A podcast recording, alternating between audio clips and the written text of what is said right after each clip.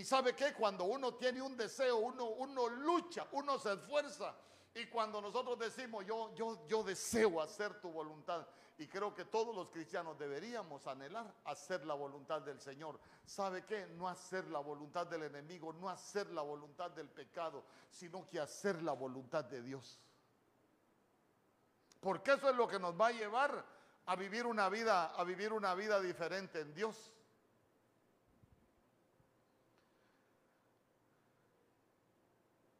Porque el Señor pronto viene, hermano.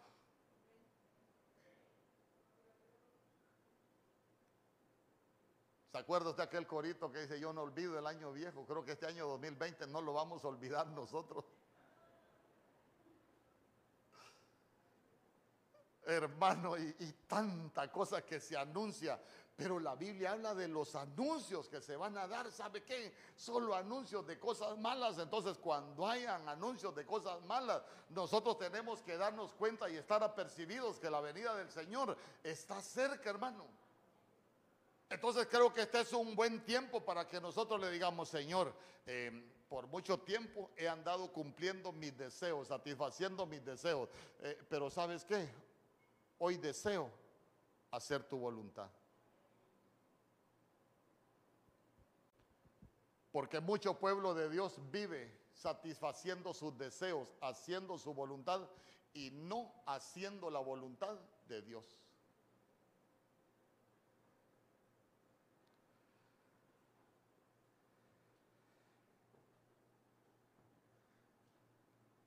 ¿Cuántos comieron mundo aquí, pero que les gustó el mundo, hermano? Y a veces uno allá anda en el mundial y, y, sabe que es lo más tremendo. A mí me fascinaba el mundo. Me fascinaba el vicio. Es más, cuando el día que yo me convertí, yo creo que el anciano Nino, todavía me acuerdo quién oró por mí, el anciano Nino creo que todavía no le han salido las pestañas porque se las boté de cómo andaba mi aliento yo el día que me convertí. Pero yo reaccioné. A mí me llamó alguien hace poco y me dice, pastor, ¿cómo hizo usted para dejar el vicio? Cambié mis deseos por los deseos de Dios, le dije. Porque el día que yo me convertí, pregunté, ¿cuándo es el próximo culto? El martes, ahí estaba el martes. Cuando, cuando llegué al culto el martes, ¿cuándo es el próximo culto? El viernes, el viernes vengo.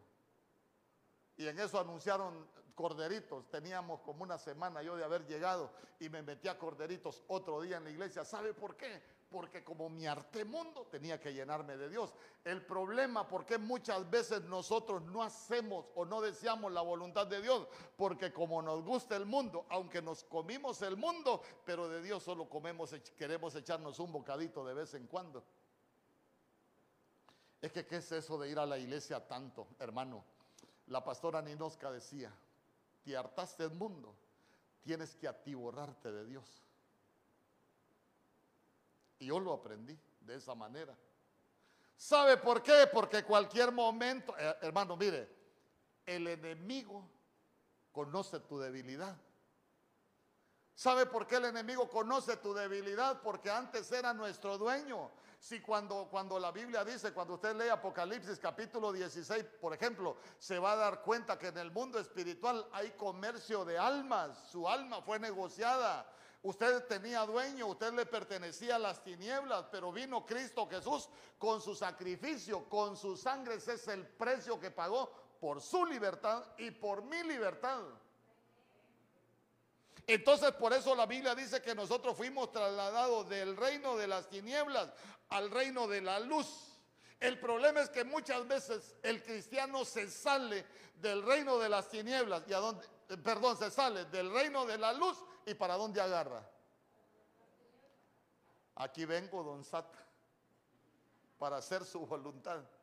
Y sigue haciendo la voluntad del diablo, que el Señor lo reprenda. Usted es carísimo. Usted es carísimo. Pastor, pero yo no sirvo para nada. Eso es, lo que el diablo le ha metido. Usted es carísimo. ¿sabe qué? El Señor Jesús derramó hasta la última gota de sangre para pagar el precio de su libertad y de mi libertad. Y no lo escogió por bueno, lo escogió porque no servía, porque era vil. Pero si nosotros pagaron ese precio siendo viles, entonces si nos trasladaron del reino, ahora nosotros sí, Señor, yo sé. Ahora imagínese usted, no quiero ministrar su alma, pero imagínese usted todo lo que sufrió nuestro Señor Jesús para que nosotros fuésemos libres. Y a veces nosotros volvemos a hacer lo que antes hacíamos, hermano.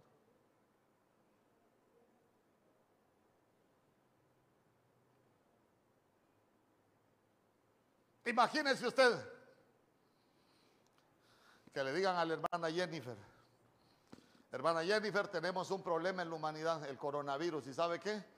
Solo con la sangre de Andrew se puede curar todo el mundo, pero eso sí, necesitamos sacarle hasta la última gota, o sea que nos lo tiene que entregar. Pero el Padre eso hizo. No escatimó ni aún la vida de su propio hijo, para liberarlo a usted y para liberarnos a mí. Por eso es que nosotros, nosotros, hoy, hoy, hoy yo no vengo a administrar su alma, no, vengo a que nosotros cambiemos nuestros deseos. Por eso yo vengo a predicarle de los deseos del cristiano, para que nosotros aprendamos a decirle, Señor, todavía tengo deseos mundanos, todavía tengo deseos corrompidos, todavía tengo deseos dañosos, estoy, estoy acomodado a los deseos que antes tenía. Pero yo quiero que tú cambies mis deseos. Ya no quiero seguir haciendo lo que hacía antes. Hoy quiero hacer tu voluntad. Hermano, mire, cuando uno aprende a hacer la voluntad de Dios, la vida te va a cambiar.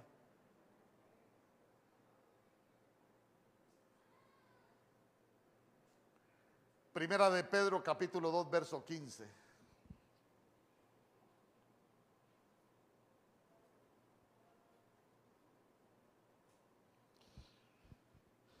Primera de Pedro capítulo 2 verso 15.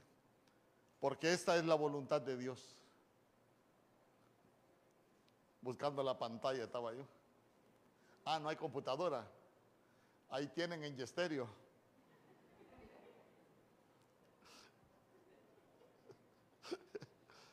Ahí nos tienen una en Yesterio, ya vamos a ir a traer.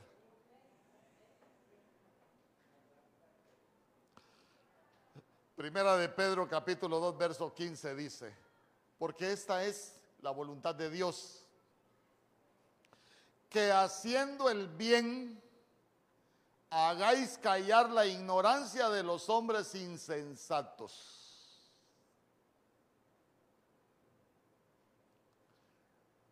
Oiga bien cuál es la voluntad de Dios. Que haciendo el bien, nosotros vamos a hacer callar la ignorancia de los hombres insensatos.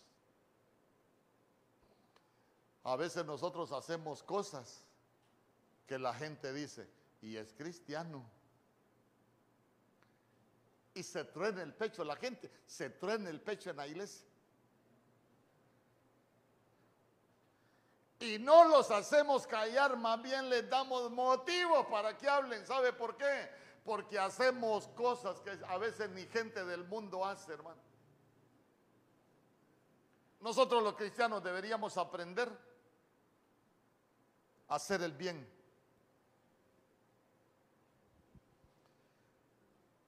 Pastor, pero es que a veces cuesta. No, pues es que ese es un examen. Aprender a hacer el bien aunque nos cueste.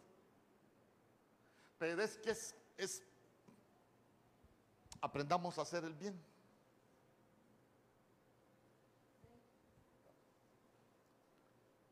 Hermano, porque porque cuando nosotros aprendemos a hacer el bien, la Biblia dice que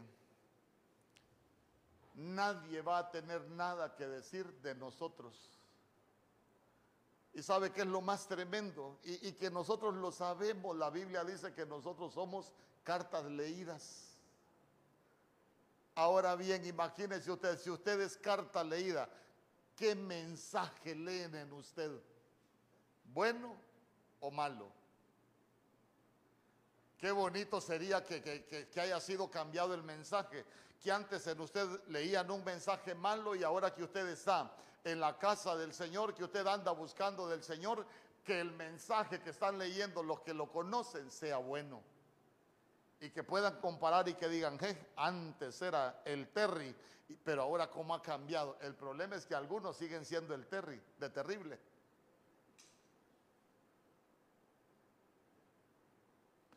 Entonces, entonces, si hay algo que, que, debe de ir cambiando en nosotros es que aprendamos a hacer el bien. ¿Sabe por qué? Porque cuando nosotros aprendemos a hacer el bien, es algo que está siendo cambiado interiormente en nosotros, hermano, y que nosotros hagamos el bien solo es la manifestación de todo lo bueno que Dios ha hecho en nuestras vidas. Pero perdóneme, si usted todavía hace cosas malas, que lo dejan en mal predicado, quiere decir que el cambio que ha provocado el Señor en usted es muy poco. ¿O por qué no decir que no ha podido cambiar?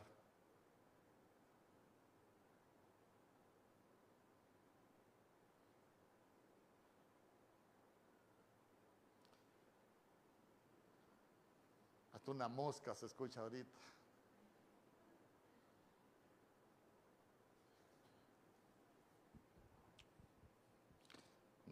Hoy, hoy, vine con el machete, pero como usted no tiene idea.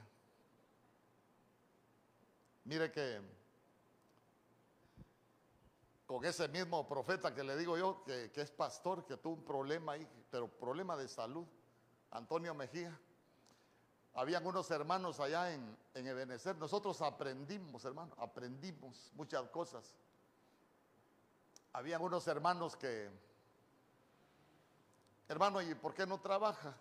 A mí no me gusta que nadie me mande, mejor más me bendice el Señor cuando ando pidiendo, decía él. Y, yo tenía mi cultura, yo este desgraciado solo de pedir, cree que la iglesia es laguna para amamantarle. Yo decía un montón de cosas. así como usted no, porque usted yo sé que solo bendice. Pero yo que era carnal hablaba un montón de cosas del hermano. Y un día estábamos sentados, íbamos a una reunión, no me siento porque le puedo pegar un botonazo, he crecido. Estábamos en una reunión y estábamos hablando con mi esposa porque ya había dicho Antonio Mejía, vamos a ayudar a los hermanos y nosotros, qué barbaridad vos, solo dando para esos hermanos. Y él ni nos estaba escuchando y parado atrás dijo, Señor, ayúdanos a, ayúdanos a hacer el bien aunque nos cueste. Porque cuando nosotros hacemos el bien sin que nos cueste, quiere decir que ya somos buenos por dentro. Hermano.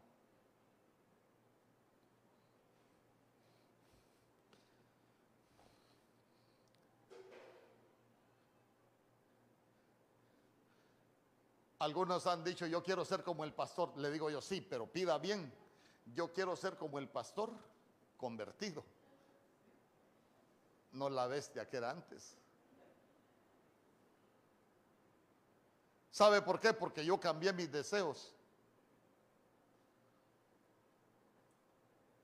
Y he aprendido a hacer la voluntad de Dios.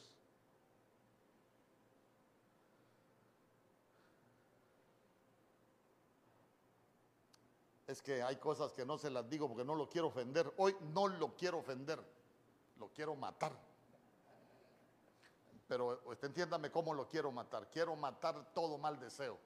Amén. No el pastor, qué grosero. Mire, a veces cuesta, a veces cuesta, pero nosotros tenemos que batallar para hacer lo bueno.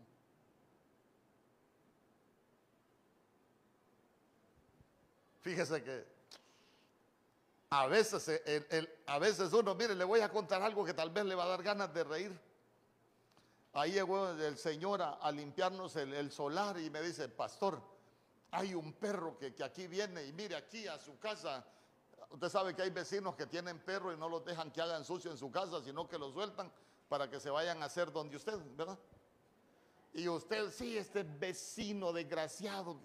No, usted no, usted no, usted no porque usted es bueno, eso no sale ya de usted.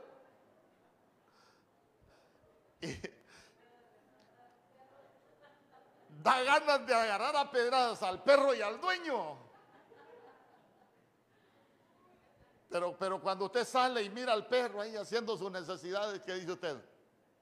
Vaya, hasta al perro le gusta venir a hacer necesidades a mi casa porque es tan tranquilo, vivimos tan bonito que hasta el perro quiere venir acá. Pero en otro tiempo usted le echa agua caliente al perro. Se lo pongo así para que lo entendamos.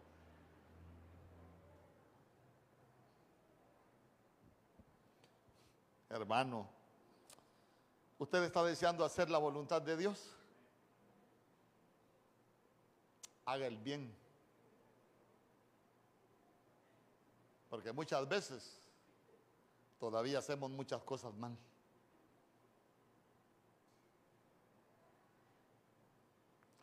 Hebreos capítulo 10, verso 36. Hermano, ya casi se me acaba el tiempo de predicar y voy comenzando ahorita. Hebreos capítulo 10, verso 36. Es que, es que fíjese que hay moveres bien tremendos en la iglesia, hermano, que en la iglesia parece que los pastores somos motivadores y, solo prometedores de, de, bendiciones. La iglesia no es para eso. La iglesia venimos a traer el agua para que el pueblo se limpie. Amén. Para cambiar. Hebreos capítulo 10, verso 36 dice, porque os es necesaria la paciencia. ¿Usted tiene paciencia? Oye esos amenes, hermano. Dan ganas de ponerse a llorar aquí. Lo voy a repetir, tal vez es que no me escuchó. Porque os es necesaria la paciencia. No, espéreme la pregunta, espéreme la pregunta. ¿Usted es paciente, hermano? Ay, hermano. Mire, mire, antes le voy a terminar de leer el verso. Para que habiendo hecho la voluntad de Dios, obtengáis la promesa. Mire usted que la paciencia es necesaria para hacer la voluntad de Dios. Mire, yo no, no era así como es usted de paciente. Yo sé que usted cuando viene para la iglesia, si su esposa no se apura, usted con todo cariño y toda ternura le dice, mi amor, no se preocupe, tómese su tiempo. Usted sabe que yo le estimo tanto que no me incomode estar en el carro esperándola para que usted se, para que usted se arregle. Yo sé que usted así lo hace. O es de aquellos, apurate si no me voy. ¿ah? Y viene para la iglesia. Y aquí, Dios le bendiga, hermano. Hay atajo de hipócrita que nos volvemos, hermano. Pero no lo digo por usted, lo digo por mí, porque fíjese que yo llegaba a la casa, cuando íbamos para la iglesia, llegaba a la casa del trabajo, me paraba en el portón y pi, pi, pi, pi, pi, pi, pi y mi esposa, espérate, espérate. Apurate, el gran siervo, íbamos, ya enseñaba yo apurate que la mona, aunque se vista de seda, bien que le han tirado ese, ese, piropo. Hermano, íbamos para la iglesia, ya cuando llegamos a la iglesia entrábamos los grandes siervos de Dios agarrados de la mano, sonriéndole a todo mundo y después de haber tirado esos piropos en la casa. Así vivimos muchas veces. ¿Y sabe qué es lo más tremendo? La Biblia dice que de la abundancia del corazón y también el Facebook de la abundancia del corazón. Quiere decir que andamos sucio el corazón o no. Si de la abundancia del corazón habla la boca y nosotros decimos esas cosas, quiere decir que tenemos sucio el corazón. Pero hoy hemos venido a la lavandería espiritual para que el Señor nos cambie los deseos, para que hagamos el bien. ¿Y sabe qué? Para que nosotros aprendamos a ser pacientes. Hermano, la paz. Es que mire, a veces, a veces, eh, ¿cuántos le han pedido paciencia al Señor? Le voy a dar un consejo, aprenda a pedir. Porque, porque la Biblia dice que la prueba es lo que trae paciencia. Y cuando uno pide paciencia, a veces le van a mandar unas pruebas que muchas veces son difíciles. Entonces uno hasta eso tiene que aprender a pedir, Señor, quiero aprender hasta pedir. Pero lo que le quiero dejar en su corazón es que es necesaria la paciencia, hermano. A veces somos impacientes en nuestra casa, hermano. Somos, pero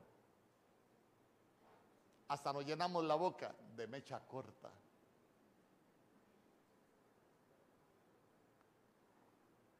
Pero nosotros deberíamos de tener una mecha. Largota, así. Solo póngase a pensar usted cuánto nos ha soportado el Señor a nosotros. Tal vez usted haciendo sus barrabasadas, ahí y el Señor, ay mi hijo, ¿dónde anda? Lo acabo de limpiar y ya se está revolcando como el cerdo.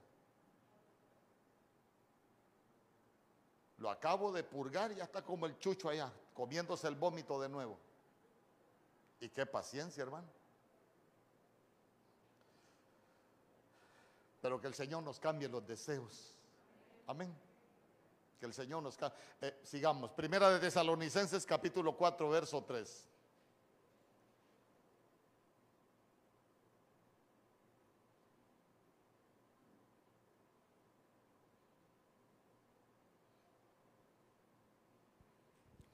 Pues la voluntad de Dios es vuestra santificación, que os apartéis de fornicación. Fíjese que siempre miro ahí como escribiera la, la pantalla. Primera de Tesalonicenses 4:3. Pues la voluntad de Dios es vuestra santificación, que os apartéis de fornicación. Entonces ve usted que la voluntad de Dios es que nosotros nos santifiquemos. Y si nosotros deseamos hacer la voluntad de Dios, ¿qué deberíamos de, venir a buscar nosotros? Debería, cada vez que venimos a este lugar, debería de ser una oportunidad que nosotros nos santifiquemos, que nosotros vengamos a aprender para vivir en santidad, que nosotros vengamos a aprender para apartarnos del pecado, para apartarnos de todo aquello que nos contamina. Y, y dice, que os apartéis de fornicación. Cuando se habla de fornicación, Generalmente la mayoría hablamos de que fornicación solo es entre aquellos que no están casados, pero no. Por ejemplo,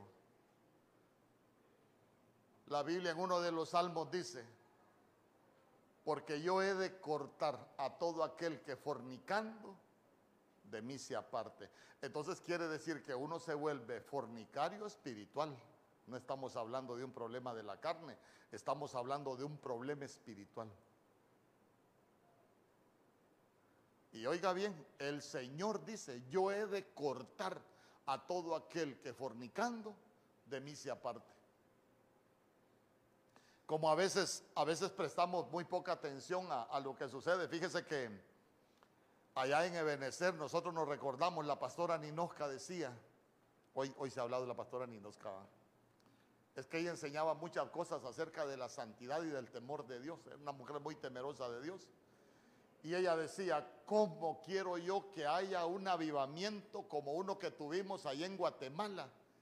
Que la gente pecaba, llegaba a escuchar un mensaje y cuando no obedecía salía como loca, salía revolcándose, salía como culebra, decía ella.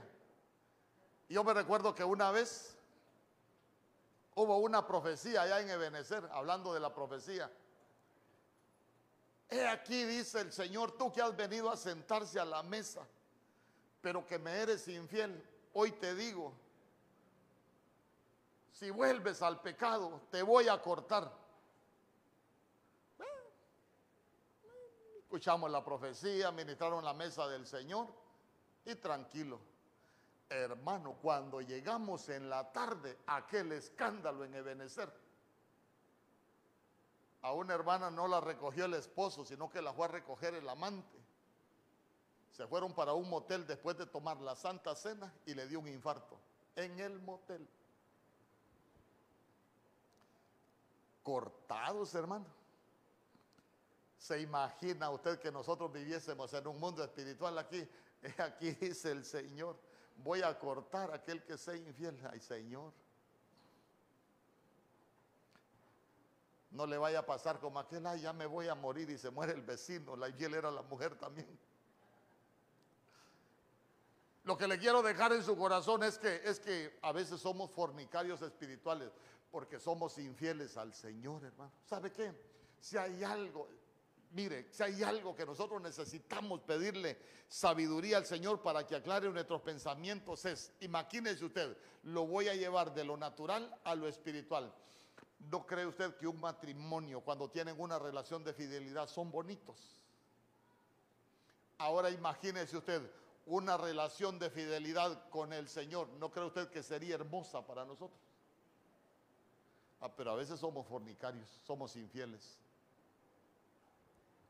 Entonces vea usted que, que esa, esa, ese deseo de santificación nos va a llevar a vivir de manera diferente con el Señor, una, una relación de manera diferente con el Señor.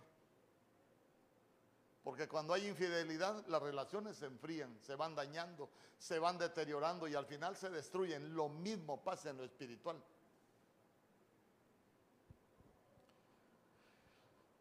Efesios capítulo 6.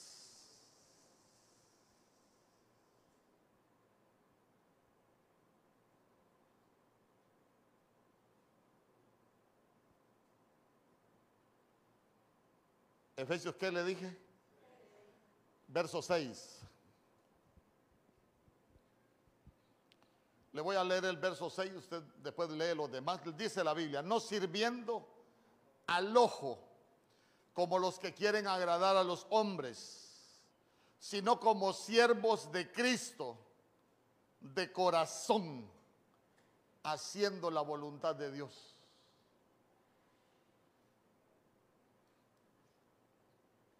Entonces quiere decir que nosotros hay cosas que tenemos que aprender a hacerlas de corazón, pero ¿sabe qué? No para que los hombres nos vean, sino porque nosotros queremos hacer la voluntad de Dios. Hermano, todo lo que nosotros hacemos, mire, que deba que sea con la mejor intención, eh, que sea que sea bueno lo que nosotros hacemos, pero ¿sabe qué? No no para agradar al hombre, sino que nosotros siempre querramos agradar al Señor. Uno de los peores errores que podemos cometer nosotros es que querramos quedar bien delante de los hombres. No, mejor con el Señor primero. Mire, cuando nosotros aprendemos a, agradar al Señor, se nos va a ser fácil agradar a los demás.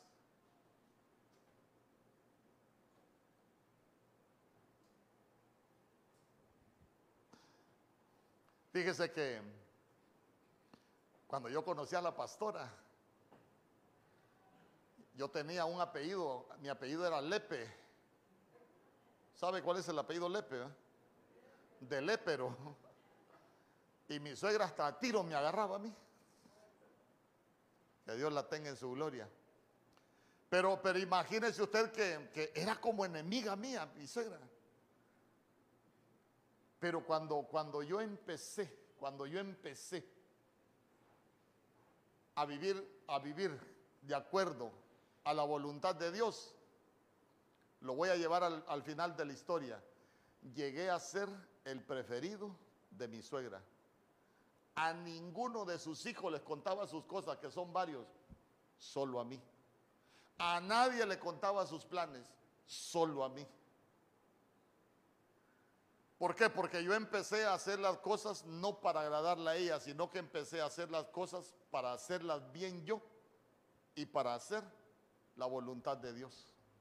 ¿Por qué le menciono todo esto? Porque en Efesios, ahí en el principio del pasaje, en el principio del capítulo, perdón, la Biblia dice, honra a tu padre y a tu madre, que es el primer mandamiento con promesa, verso 3, para que te vaya bien y para que tengas larga vida sobre la tierra. Espéreme, voy con los jóvenes también. Entonces vea usted que hacer la voluntad de Dios es también honrar. Yo le quiero preguntar, ¿usted honra a sus padres y a su madre? Es que mire, hablar de honra es aquellas cosas que nosotros hacemos, que tratamos de hacerlo y tratamos de hacerlas bien aunque no nos estén viendo. ¿Sabe por qué? Porque nosotros queremos honrar a nuestros padres, que ellos se sientan bien con lo que nosotros hacemos.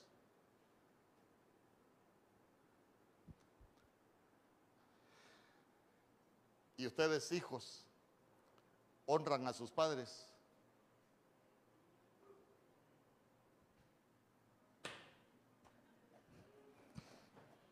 ¿Oyó esos amenes, hermano?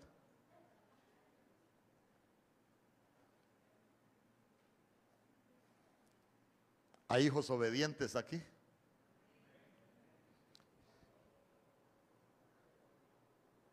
Eso sí se lo quiero ministrar sobre su vida. Yo era vago, peleón, callejero, pero si mi mamá me decía, te echas, me echaba. Jamás cuando iba, andaba peleando yo, que mi mamá me fue a buscar, yo nunca ni tan siquiera le hice así, con un dedo toqué a mi madre. Y ahí está mi esposa que bien, bien sabe. Y a veces los hijos, hermano, palabra la mamá, palabra a ellos. ¿Sabes lo que te estás asegurando si eres de esos hijos? Que te vaya mal, que no prosperes y que tus días sean acortados. Y no te estoy amenazando, solo te estoy enseñando para que aprendamos a hacer la voluntad de Dios.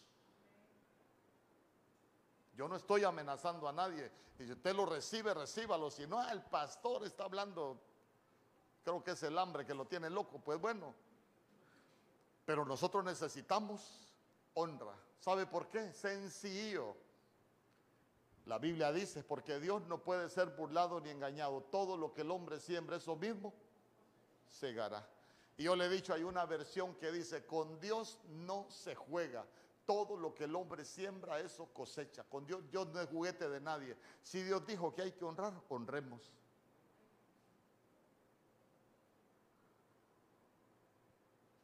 Ahora bien,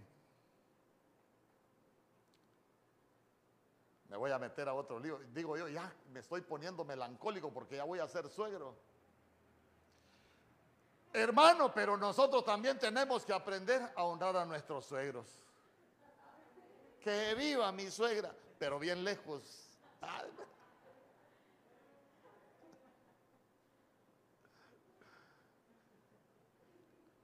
¿Por qué le digo que honrar a los suegros? Porque bíblicamente para usted y para mí suegro es padre en ley y suegra es madre en ley. Aunque no te guste, espiritualmente tu suegra es una madre y tu suegro es un padre.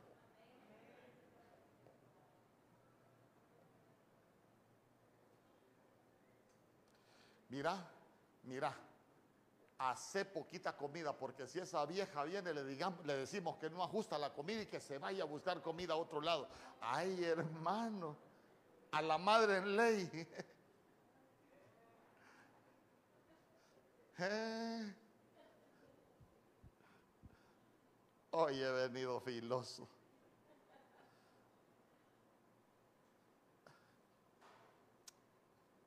Ahora le pregunto, ¿usted vive para hacer la voluntad de Dios? ¿O usted vive de acuerdo a su voluntad? Es que mire, aquí es fácil diferenciar. Usted solo analice lo que le he enseñado. Eh, bueno, de cuántas, de cuántas cosas que le enseñé de hacer la voluntad de Dios, usted las cumple y cuántas no. Ah, entonces, entonces quiere decir que podemos estar viviendo pero para hacer nuestra voluntad, no para hacer la voluntad de Dios. Pero la voluntad del cristiano debería de ser hacer la voluntad de Dios. Eso he deseado. Hermano, la Biblia dice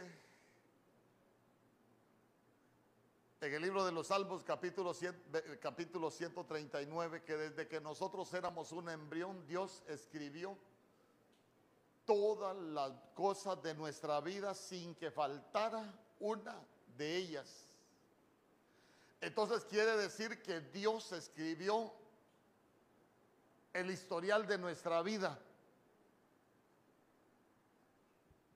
Pero las burradas que, que uno hace, esas no las escribió el Señor, esas te las enseñó el diablo. ¿Sabe por qué? Porque la Biblia dice en el libro de Jeremías capítulo 29, verso 11, porque yo sé los planes que tengo para vosotros, mis planes para vosotros son de bien, no son de mal, son para darles un futuro y para darles una esperanza. Ah, entonces el plan de Dios es bueno, lo malo lo aprendemos nosotros en el camino. Quiere un ejemplo, quiere un ejemplo. Moisés, por ejemplo, tenía una comisión de parte de Dios, sí tenía una comisión de parte de Dios, pero el Señor no le dijo que matara al egipcio y que lo enterrara en la arena. Por eso le tocaron unas vacaciones de 40 años en el desierto. David, por ejemplo, cuando, cuando, cuando censó el ejército, esa no era la voluntad de Dios. ¿Quién lo incitó? El Satanás, dice la Biblia, que lo incitó. Y mire qué tremendo, hasta Joab le decía, Señor, ¿para qué va a censar al, al, ejército? Señor, si nosotros, usted sabe que todas las victorias que hemos obtenido es porque la mano de Jehová ha estado con nosotros. No, pero David censó al, al ejército y le vino el trato de parte de Dios.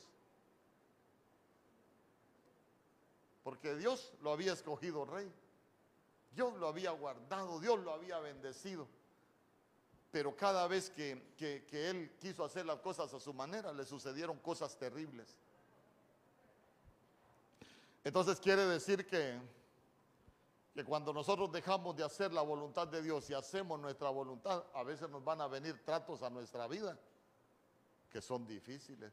Entonces digo yo, si somos cristianos, mire, yo le voy a pedir, por favor, ya deje las cosas del mundo y decirle al Señor, Señor, yo no quiero seguir haciendo mi voluntad, yo quiero hacer tu voluntad. Hermano, si usted buscó al Señor es porque tenía una necesidad, pero ya no siga haciendo su voluntad. ¿Sabe qué? Digámosle, Señor, yo quiero hacer tu voluntad.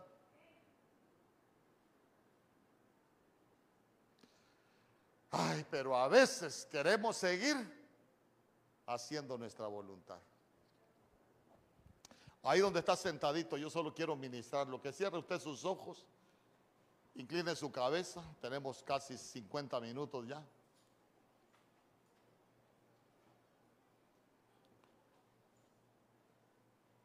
He deseado hacer tu voluntad. Mire, no le digo que se comprometa con el Señor porque a veces los votos son terribles, es una decisión personal. Pero que usted analice y revise su vida y que usted se pueda dar cuenta cómo ha estado viviendo aún siendo cristiano, si haciendo la voluntad del Señor o haciendo su voluntad lejos de la voluntad de Dios. En el nombre poderoso de Jesús. En el nombre poderoso de Jesús. Señor, te damos gracias por este tiempo, te damos gracias por tu palabra. Cambia nuestros deseos. Usted le puede decir, cambia nuestros deseos. Si usted sabe que hay deseos del mundo que lo atraen, Usted le puede decir al Señor, cambia mis deseos. Eso sí no es hacer un voto, no lo estoy amarrando a nada. Pero que usted le diga, Señor, cambia mis deseos, cambia mis deseos. A veces tengo deseos que sé que no son buenos, pero al final los termino haciendo. Cambia mis deseos. Porque no quiero vivir para hacer mi voluntad, quiero hacer tu voluntad. Ya no quiero vivir de acuerdo a mi voluntad, quiero vivir de acuerdo al plan que tú tienes para mi vida, porque tu palabra dice que tus planes para mi vida son de bien, no son de mal. Que tus planes para mi vida son para darme un futuro y para darme una esperanza. Padre, en el nombre poderoso de Jesús, mira cada uno de tus hijos en este lugar, Señor. Yo te pido que tú puedas cambiar los deseos si hemos tenido deseos de la carne, deseos de los ojos, deseos engañosos, mi Dios. Si hemos tenido deseos corrompidos, Señor. Si nos hemos acomodado a los deseos que antes teníamos. Hoy te venimos suplicando, Rey bendito, que cambies nuestros deseos. Porque ya no queremos hacer nuestra voluntad, queremos vivir para hacer tu voluntad.